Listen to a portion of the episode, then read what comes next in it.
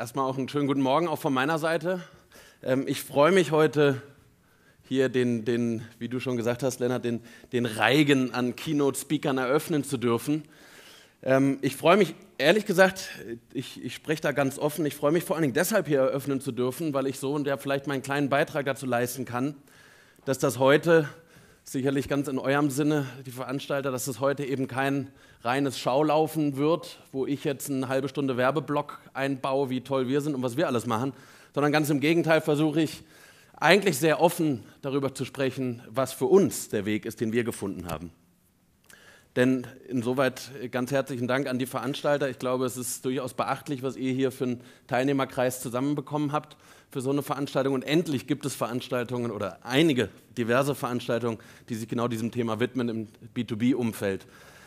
Ich will aber ehrlich gleich zu Anfang das, das, Visier aufklappen und hier ein bisschen auf Betriebstemperatur kommen ähm, und damit beginnen, dass ich ganz offen sagen muss, also Omnichannel machen wir sicherlich auch noch nicht brillant.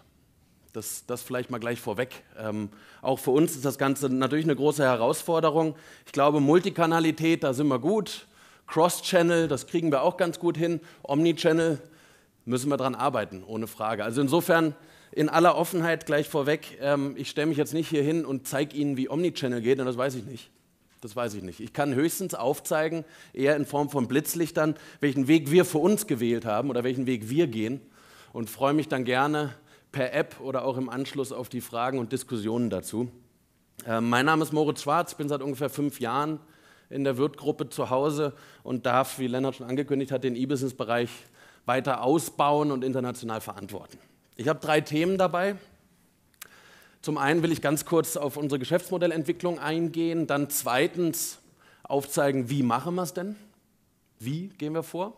Und drittens, was haben wir daraus gelernt? Ich sage ganz bewusst wir, weil ich will mir gar nicht anmaßen zu sagen, dass das Ihre Lessons learned sein könnten. Ich glaube, Sie müssen die auf sich und Ihr Geschäftsmodell übertragen. Aber ich versuche es zumindest anzureißen. Wirtgruppe ist klar nach wie vor Familienunternehmen und man könnte vielleicht behaupten, dass wir so in der, ähm, wie soll ich sagen, in der, in der lebendigen Start-up-Szene in Baden-Württemberg nach dem Zweiten Weltkrieg sind wir so als eines der wohlgemerkt vielen Unicorns hervorgegangen. Ähm, unsere DNA sieht man hier. Klar, wir machen Schrauben, dafür sind wir bekannt, aber wir sind in über 80 Ländern mit etwa 420 Firmen, machen eigentlich alles, um die Welt aufzubauen oder zusammenzuhalten als Partner des Handwerks und der Industrie. Und klar, unsere DNA sind 3,4 Millionen aktive B2B-Kunden, rein B2B-Geschäft und über 32.000 festangestellte Außendienstler. So, da kriegt das Stichwort Transformation natürlich nochmal ein ganz, anderen, ganz anderes Gewicht. Das ist unsere DNA. Ähm, aber genau diese DNA wird natürlich im Moment massiv gechallenged. Erstens, vor allem und eigentlich am wichtigsten, da wir, die können sich sicherlich vorstellen, dass Schreiner, Kfz-Mechaniker, Baulöwen oder Autohersteller ähm, sind keine zimperlichen Kunden. Die sagen uns jeden Tag ziemlich klar, was sie brauchen und was nicht, was funktioniert und was nicht. Das ist, glaube ich, zu dem ganzen Thema Omnichannel oder Transformation auch unser größtes Asset. Dieses sehr, sehr direkte Feedback, was wir jeden Tag von unseren Kunden bekommen. Und zweitens, natürlich wird unsere DNA gechallenged aufgrund der Digitalisierung. Da brauche ich Ihnen nichts zu erzählen. Ich muss nur an der Stelle einmal ganz kurz loswerden, dass es mich wahnsinnig stört, dass man immer wieder liest, dass das Handwerk und der Mittelstand in Deutschland in Sachen Digitalisierung meilenweit abgeschlagen sei. Meilenweit abgeschlagen. Liest man immer wieder. Stört mich deshalb wahnsinnig, weil wir jeden Tag, jeden Tag erleben und mitbekommen, wie nicht nur Kunden von uns, sondern auch viele, viele andere da draußen mit dem Thema Digitalisierung wahnsinnig progressiv umgehen. Ich war vor, gerade vorletzte Woche tatsächlich bei einem Kunden mit dabei, der macht Klimaanlagen, so Installationen auf Bürogebäuden.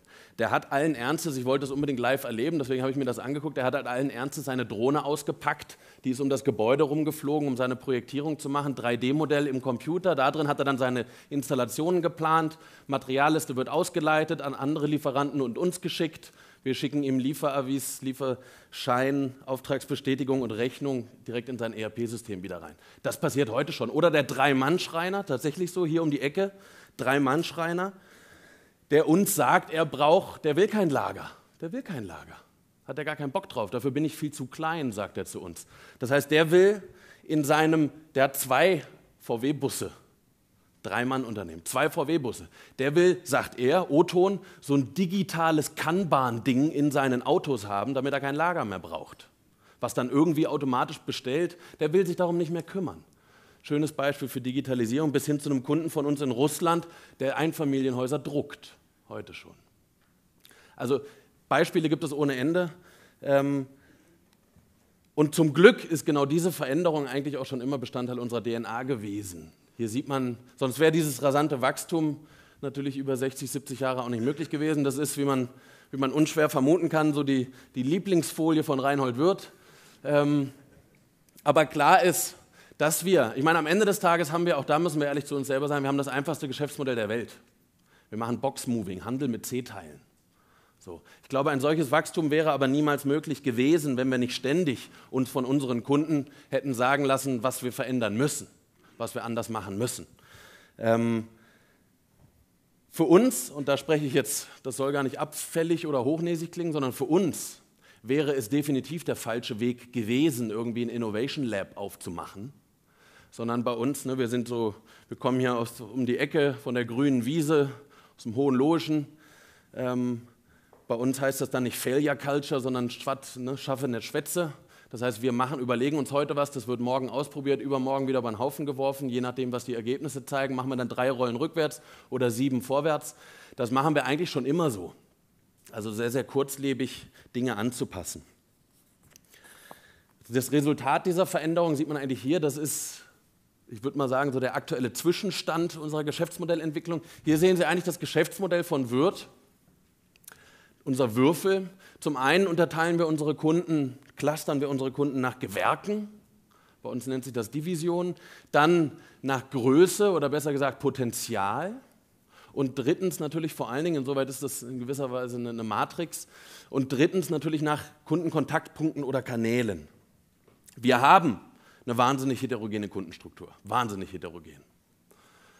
Mit Kunden völlig unterschiedlichster Anforderungen, die sich eigentlich alle, aber allerdings völlig unterschiedlich im Moment radikal wandeln. Wir haben eine sehr gute Ausgangsbasis für das Thema Omnichannel. Das, glaube ich, kann man ruhig so sagen. Wir machen etwa, Lennart, mittlerweile fast 20 Prozent unseres Umsatzes über digitale Kanäle.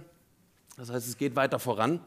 Ähm, Stichwort Multikanalität. Wir haben zum Glück vor etwa 20 Jahren damit angefangen, den stationären Handel massiv auszubauen. Niederlassungen haben wir mittlerweile 450 in Deutschland beispielsweise. Stationärer Handel. Das heißt, da sind wir in die Multikanalität schon voll reingegangen und damals hat sich natürlich die Rolle des Verkäufers schon fundamental ändern müssen. Klar. Dann haben wir auch zum Glück vor über 15 Jahren eigentlich mit dem Thema E-Business schon begonnen. Damals hat man das nur noch nicht so genannt. Und auch damals war E-Business für uns eigentlich schon wahnsinnig stark, also lange vor meiner Zeit bei Wirt, wahnsinnig stark von Kundenseite aus getrieben. Das heißt, E-Business ging bei uns eigentlich so los, dass wir Kunden hatten, die gesagt haben, kümmert euch mal irgendwie hier um meine Lagerwirtschaft. Wenn ihr mir was liefern wollt, dann kümmert euch darum, ähm, dass meine Materialwirtschaft anders, besser, einfacher funktioniert. Und dann haben wir angefangen, unseren Kunden Regale hinzustellen, dazu einen Scanner. Und jedes Mal, wenn irgendein Regalplatz leer ist, konnte er abscannen, USB-Dock-In, dann ging auf dem Rechner ein furchtbar hässliches Frontend auf, wo er dann nachbestellen konnte. So, das war eigentlich vor 15 Jahren unser erster Online-Shop, nur damals hat man das noch nicht so genannt. Da wussten wir selber noch nicht, wie man es schreibt. Ähm, das waren so die ersten Lösungen. Zum Glück vor etwa über 15 Jahren. Ähm, und das ist bis heute hin, also die, tatsächlich diese Scannerlösung als ein Beispiel von vielen, diese Scannerlösung, Regale, Scanner, einfachste Bestellwege, technologisch wahnsinnig einfach, ist bis heute hoch erfolgreich, weil es eben nicht nur die Transaktion, also die Beschaffung vereinfacht, sondern tatsächlich den, ich sag mal, den, die Lagerwirtschaft, die Materialwirtschaft unserer Kunden vereinfacht. Also eher ein ganzheitlicher Ansatz ist als rein so ein transaktionales, reines E-Commerce-Thema.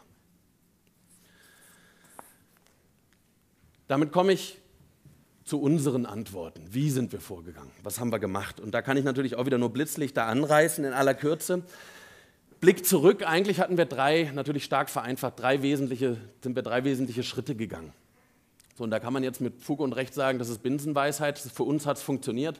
Erstens mussten wir natürlich irgendwie mal das Fahrwerk legen, das technische Fundament, die Infrastruktur, die Technologie auf den Weg bringen. Zweitens Management Commitment. Ich zeige Ihnen, wie wir ganz pragmatisch und ganz einfach das Thema Projektmanagement angegangen sind. Und drittens haben wir uns Leuchttürme gesucht. Wir haben uns von Anfang an versucht, Felder zu suchen, wo man schnell, einfach Erfolge aufzeigen kann und die dann ausbauen kann. Zum Fahrwerk, Technologie. Also wir haben zum Glück noch vor meiner Zeit bei Wirt damit begonnen, ein neues PIM-System aufzubauen, ein einheitliches ERP-System aufzubauen, ähm, bis hin zu ne, homogenen Frontends. Mittlerweile ähm, ist dieses Ökosystem, möchte ich es mal nennen, dank unserer Kollegen in der IT in über 50 Ländern tatsächlich platziert. Also wir haben da eine starke Homogenität geschaffen, was das Fundament angeht. Zum Glück, aber jetzt können Sie sich vorstellen, auch da will ich ganz offen drüber sprechen, dass natürlich so, ein, so, ein, so eine Infrastruktur, so ein Ökosystem, wie ich es jetzt gerade mal grob umrissen habe, das ist natürlich nicht das agilste. Natürlich ist das nicht das agilste Framework, wo wir irgendwie so ne, out-of-the-shelf Plugins uns schnappen und da reinhauen, fertig. Das ist sicherlich in vielerlei Hinsicht der längere und vielleicht steinigere Weg, den wir da gehen durch sehr tiefe Integration. Wir kooperieren zum Beispiel sehr eng mit Intershop, mit sehr, sehr tiefer Integration in unser ERP-System, SAP hinein. So, das ist sicherlich der weniger agile, der langsamere Weg, aber es ist definitiv für uns der richtige Weg, weil es eben bedeutet, dass wir B2B-Funktionalitäten kanalübergreifend anbieten können, weil sie eben so tief in den Backend-Strukturen integriert sind. Das heißt, wir können kanalübergreifend Lösungen bieten, die eben nicht nur per Plug-and-Play in unserem Online-Shop auftauchen, sondern auch in allen anderen Kontaktpunkten bis hin zum stationären Handel, bis hin zum Außendienster nutzbar werden. Das heißt, wir haben im Prinzip B2B-Funktionalitäten aufgebaut, relativ schmal angefangen, mittlerweile in über 50 Ländern, wie gesagt. Ähm, aber für uns fast noch entscheidender neben dem, ich sag mal, der Technologie war für uns das Thema Verantwortlichkeit. Zweitens. Für die Omnichannel-Transformation haben wir einen ganz einfachen Weg gesucht. Ne, wir sind Wirt, wir sind ein Schraubenhändler von der grünen Wiese. Ähm, wir mussten da einen sehr pragmatischen Ansatz wählen für dieses Thema Change Management. Wir haben also angefangen, vor vielen Jahren eine digitale Landkarte aufzumalen. Ganz einfach, ganz einfach. Ein großes Poster, wo die Themen draufstehen, die relevant sind für uns unheimlich buntes, buntes Puzzle. Und dann haben wir angefangen, zweitens, unter, hinter jedes dieser Themen, unter jedes dieser Themen einen Namen drunter zu schreiben. Einen Verantwortlichen. So, und dann sind wir hergegangen und ich konnte einen unserer, wir haben vier Vorstandsmitglieder, Wirtgruppe mündet bei vier Vorständen. Und ich konnte einen dieser Vorstandsmitglieder dafür gewinnen, dass er tatsächlich alle vier Wochen alle diese Personen einen Tag lang in den Raum gesperrt hat. Alle vier Wochen, ein Tag. Und jeder von diesen Verantwortlichen musste drei Folien mitbringen. Erste Folie, was mache ich in den nächsten vier Wochen? Zweite Folie, was sind meine Top-Bottlenecks, was klemmt? Und drittens, was brauche ich für Entscheidungen? Drei Folien, zehn Minuten pro Person, alle vier Wochen, ein Tag. Das heißt, für uns, in unserer Kultur, hätte das nicht funktioniert, irgendwie zu sagen, wir, bauen jetzt ein, wir führen jetzt ein Projektmanagement-Tool ein und machen dann Design Thinking Scrum Workshops. Das hätte für uns nicht funktioniert. Für uns hat funktioniert, Vorstandsmitglied lädt alle vier Wochen ein, alle werden in einen Raum gesperrt, jeder hat zehn Minuten, drei Folien, vorwärts. Ganz pragmatisch. Und wie Sie sich vorstellen können, waren das ziemlich zähe und anstrengende Tage und nach ungefähr acht Monaten ging unserem Vorstandsmitglied dann die Lust an dem Spiel aus. Aber bis dahin hatten wir Folgendes erreicht. Wenn das Thema Digitalisierung oder E-Business vorher in unserem Organigramm irgendwo in der IT verhaftet war, dann haben wir es mit der digitalen Landkarte hinbekommen, dass eigentlich die komplette Organisation sich dem Thema gewidmet hat. Das ist das Organigramm wird Deutschland. Und das Einzige, was wir dafür brauchten, war kein CDO, war kein Project Management Tool ähm, oder ähnliches, sondern Vorstandsmitglied, ein, ein Tag, alle vier Wochen, alle in einen Raum, fertig. Hat für uns funktioniert, ganz pragmatisch. Und dann ging es für uns natürlich darum, drittens irgendwie Quick Wins erzielen, Leuchttürme zu bauen. Wir sagen immer Leuchttürme bauen. Also wie kann ich es schaffen, das ist Neudeutsch irgendwie Minimum Viable Product, wie kann ich es schaffen, mit relativ wenig Aufwand schnell mit irgendwas rauszugehen, was ich dann größer machen kann? Wir haben uns also zum Beispiel dem Thema Recommendation Engine angenommen. Prozis, externer Partner, ähm, mit dem wir von Anfang an zusammengearbeitet haben, nun seit ungefähr zwei Jahren. Tolle Zusammenarbeit, die haben uns dabei geholfen, ne, Cross- und Upselling Recommendations in unsere Tools einzubauen. Und wir haben angefangen damit, das in unserem Online-Shop und unserer App zu veröffentlichen, Cross- und Upselling Recommendations im Online-Shop und in der App. Ganz kleiner Baustein, ging relativ einfach, ging relativ schnell und hat dank unserem Traffic und unserer Conversion schnell dafür gesorgt, dass wir allein damit nur im Shop und in der App siebenstellige Monatsumsätze erzielen konnten. Mittlerweile sind wir so weit, dass wir genau diese Recommendations eben nicht nur im Online-Shop und in der App nutzen, sondern der Anwendungsberater am Telefon bekommt die Vorschläge.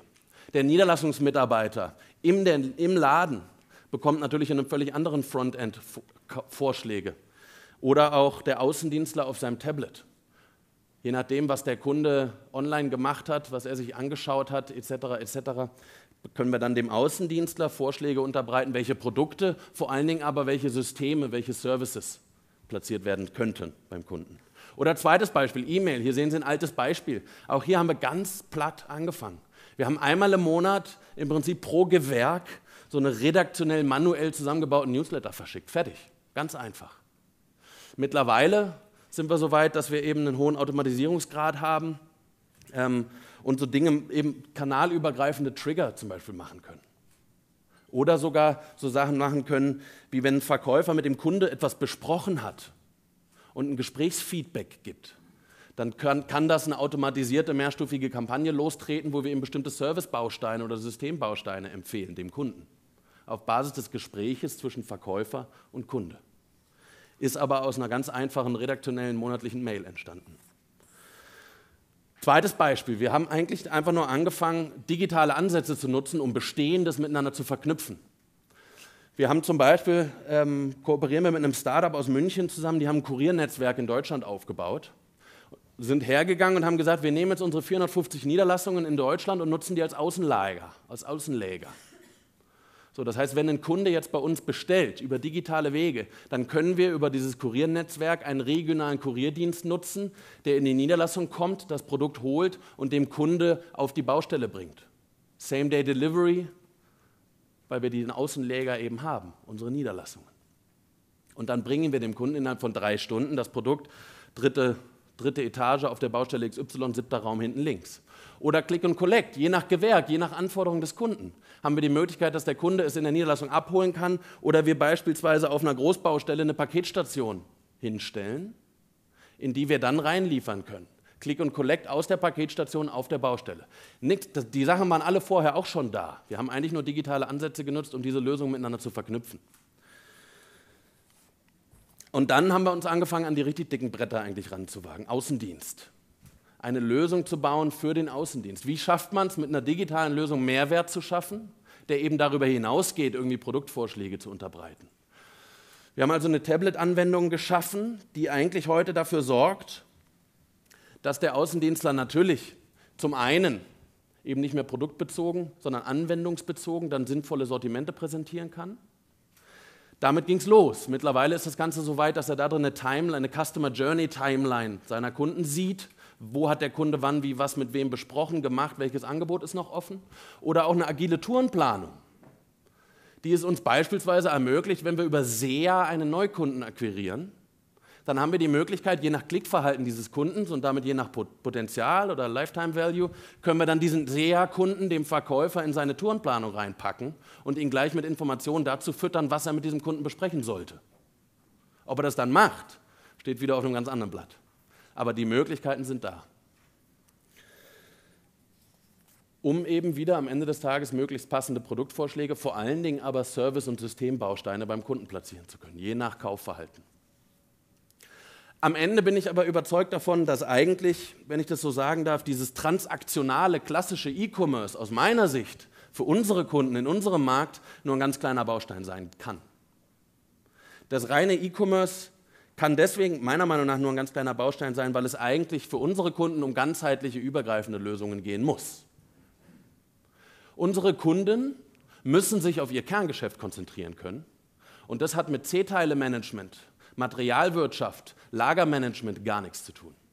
Das heißt, wir müssen unseren Kunden Lösungen und Systeme, und Sie verstehen es sicher, dass ich da jetzt nicht zu sehr ins Detail gehen kann, wir müssen also übergreifende Lösungen anbieten können, wie beispielsweise von der Fahrzeugdiagnose, Fahrzeug kommt in die Werkstatt, wird ein Diagnosegerät angeschlossen, aus diesem Diagnosegerät direkt eine Materialliste abzuleiten über das ERP-System unseres Kunden, ihm dann Auftragsbestätigung, Lieferschein, Rechnung etc. wieder in sein ERP-System reinschießen zu können.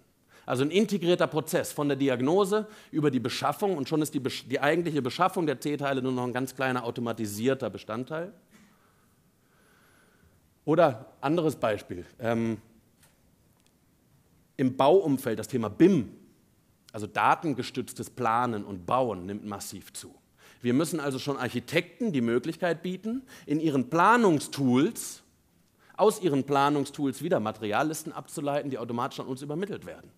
Also da wird der, der, der Akt des Bestellens, die eigentliche Beschaffung, die eigentliche Transaktion, wird gänzlich automatisiert, weil sie zum Teil eines Gesamtprozesses werden muss. Übergreifende integrierte Lösung. Oder Monteurflotte, letztes Beispiel. Wir haben Kunden, die haben Monteurs, Monteure, die sind überregional unterwegs. Wir müssen die Möglichkeit schaffen, dass wir einem Monteur, je nachdem, was der morgen für ein Projekt hat, müssen wir es schaffen, dass wir, dass wir dem Monteur in seinen Lieferwagen das reinliefern über Nacht, was er am nächsten Morgen für seine, für seine Projekte braucht. Das ist eine ganzheitliche Lösung, wo dann die eigentliche Beschaffung, das eigentliche Bestellen fast wegfällt. Das bedeutet es auch für uns als Partner des Handwerks. So sehen wir uns. Partner des Handwerks und der Industrie bedeutet, Kunde kann sich auf sein Kerngeschäft, auf seine eigentlichen Projekte konzentrieren und wir unterstützen mit ganzheitlichen Lösungen dabei, dass dieser Akt des Beschaffens eigentlich automatisiert wird, je nach Use Case, je nach Kundencluster, je nach Anforderung. Damit komme ich zu meinen Lessons learned. Was, nehme ich, was nehmen Sie vielleicht mit? Was haben wir daraus gelernt? Ich sage es ganz bewusst so. Was haben wir daraus gelernt? Ob das für Sie passt, müssen Sie selber entscheiden. Erstens Fahrwerk. Klar, da erzähle ich Ihnen nichts Neues. Technisches Fundament. Ähm, einige unserer Partner, DotSource oder Intershop, ähm, sind heute auch als Sponsor hier, mit dem wir da sehr eng zusammenarbeiten. Wir machen viel mit externen Partnern. Zweitens das Thema Verantwortung. Top-Management, Commitment mit einem ganz einfachen, pragmatischen Projektmanagement-Ansatz. Kein Tool, kein gar nichts, drei Folien, alle vier Wochen, fertig. Dann Quick Wins, Leuchttürme bauen in unterschiedlichsten Umfeldern, wo wir häufig die Digitalisierung eigentlich nur nutzen, um Vorhandenes miteinander zu verknüpfen und ganz, damit ganzheitliche Lösungen zu schaffen. Denn am Ende des Tages möchte ich gerne damit abschließen, dass Handwerker längst digitalisiert sind, die haben nur Wichtigeres zu tun. Und genau dabei wollen wir sie unterstützen. Vielen Dank.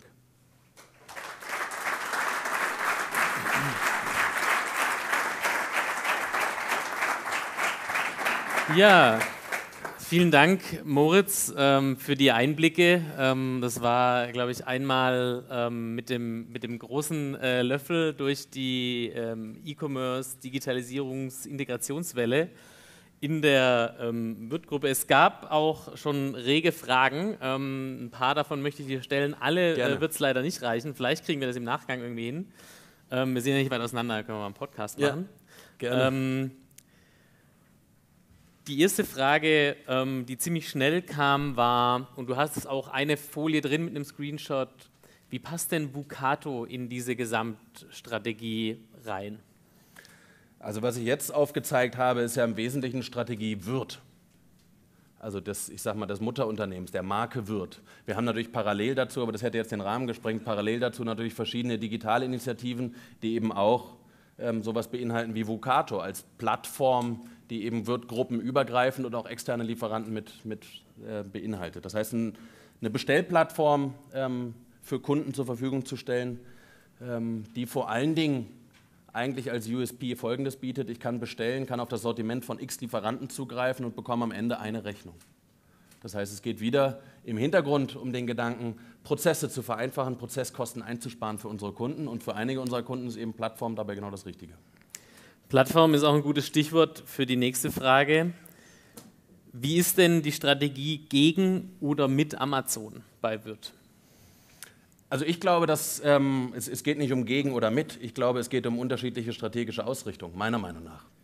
Ähm, wie aufgezeigt, für uns ist das Thema, ich sage mal, transaktionales E-Commerce ähm, ist, ist halt ein Must-Have. Oder dass man irgendwie, so wie Amaz, die Kollegen von Amazon ja auch, dass man Arriva Punch-Out braucht oder, oder, oder irgendwie, dass man seine Rechnung per Zugpferd zur Verfügung stellen muss. Ich glaube, das ist Must-Have.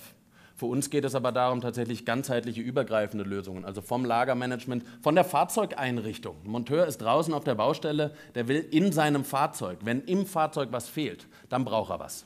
Der will sich nirgendwo mehr einloggen. Das heißt, ich glaube, es sind unterschiedliche Strategien, unterschiedliche Ansätze. Ähm, der eine, US, unser USP ist, ganzheitliche, übergreifende Lösungen zu bieten, sodass Kunden sich tatsächlich auf ihr Kerngeschäft konzentrieren und das ganze Thema Beschaffung per se eigentlich outgesourced wird. Das Thema Beschaffung, Materialwirtschaft, Lagermanagement eigentlich an uns ausgesourced werden kann. Das heißt, ähm, eine aktive äh, Amazon-Strategie, danach klang es jetzt nicht, was du äh, versucht hast zu umschreiben. Ähm, ist, da, ist, ja. ja, also ich glaube, ich glaube, es wäre falsch, wenn wir jetzt mit dem Auftauchen von Amazon uns eine Strategie hätten suchen müssen. Ähm, dann hätten wir, hätten wir viele Jahre verpennt. Also insofern, glaube ich, müssen wir uns auf unsere USPs konzentrieren, das, was unsere Kunden von uns fordern. Ähm, und damit fahren wir im Moment sehr gut. Okay, dann lass uns weitergehen. Ich glaube, wir werden heute noch genug über das Amazon-Thema sprechen. Ähm, eine weitere Frage, die noch kam, ähm, die nichts mit Amazon zu tun hat, ist, du hast ja ähm, aufgezählt, was sind die Lessons learned ähm, der Erich äh, fragt jetzt, äh, übrigens Erich, äh, Hi, Erich. To tolles Vorbild, äh, ganz viele Fragen schon gestellt, äh, sehr gut. Welche drei Punkte hast du denn oder habt ihr während der Transformation am meisten unterschätzt und vielleicht auch noch weshalb? Also ich glaube, ohne Frage, wir haben uns ja, wie ich aufgezeigt habe, ganz bewusst den Weg gewählt, das Ganze eben nicht über irgendwie ein Startup in Berlin, was wir machen oder kaufen, zu lösen ähm, oder über einen Innovation Lab, sondern ganz bewusst von innen heraus. So. Und ich glaube, Lesson Learned ist für uns Überraschung. Das ist der lange und steinige Weg. Ähm, es ist aber sicherlich mittelfristig genau der richtige Weg, weil wir dadurch eben kanalübergreifend zum Beispiel eine Recommendation Engine einsetzen könnten, was wir nicht könnten, wenn wir einfach nur Plug and Play für unseren Shop gemacht hätten. Ähm, das ist sicherlich ein Lesson learned. Also ähm, man verliert Agilität, ja, man gewinnt aber mittelfristig, weil man eben übergreifende Lösungen anbieten kann durch die tiefe äh, Integration. Und ich glaube, aber das kennt, glaube ich, jeder, der hier im Raum sitzt, was wir auch massiv unterschätzt haben. Anderes Lesson learned ist sicherlich ähm, ne, in diesem Change Management von innen heraus ähm, die Leute tatsächlich mitzunehmen. Also ähm, ich sage mal jetzt irgendwie einer Gabi Müller, ohne ihr zu nahe treten zu wollen, bei uns in der Buchhaltung, die tut sich natürlich heute damit schwer, dass jetzt eben keine Papierwirtschaft, sondern irgendwie Zug fährt ihr täglich Brot in der Finanzbuchhaltung ist. Ähm, das ist natürlich eine riesige Herausforderung, an der wir auch dranbleiben müssen. Aber nochmal, das würden wir nicht, wir würden es schlichtweg nicht hinkriegen in unserem Unternehmen, mit unserem Geschäftsmodell, in unserer Kultur. Wir würden es nicht hinkriegen, wenn wir das über irgendwie eine Ausgründung versuchen würden. Das geht nur, indem wir die Gabi Müller tatsächlich an die Hand nehmen und mitnehmen. Moritz, vielen Dank. Du bist heute noch hier ja. und äh, bist auch noch sicherlich bereit, äh, unter vier Absolut. oder sechs Augen noch ein paar Fragen zu beantworten, ein bisschen zu diskutieren. Nochmal einen herzlichen Applaus für den Moritz Schwarz. Dankeschön. Warte mal. Du kriegst noch was. Bleib mal kurz. Ah.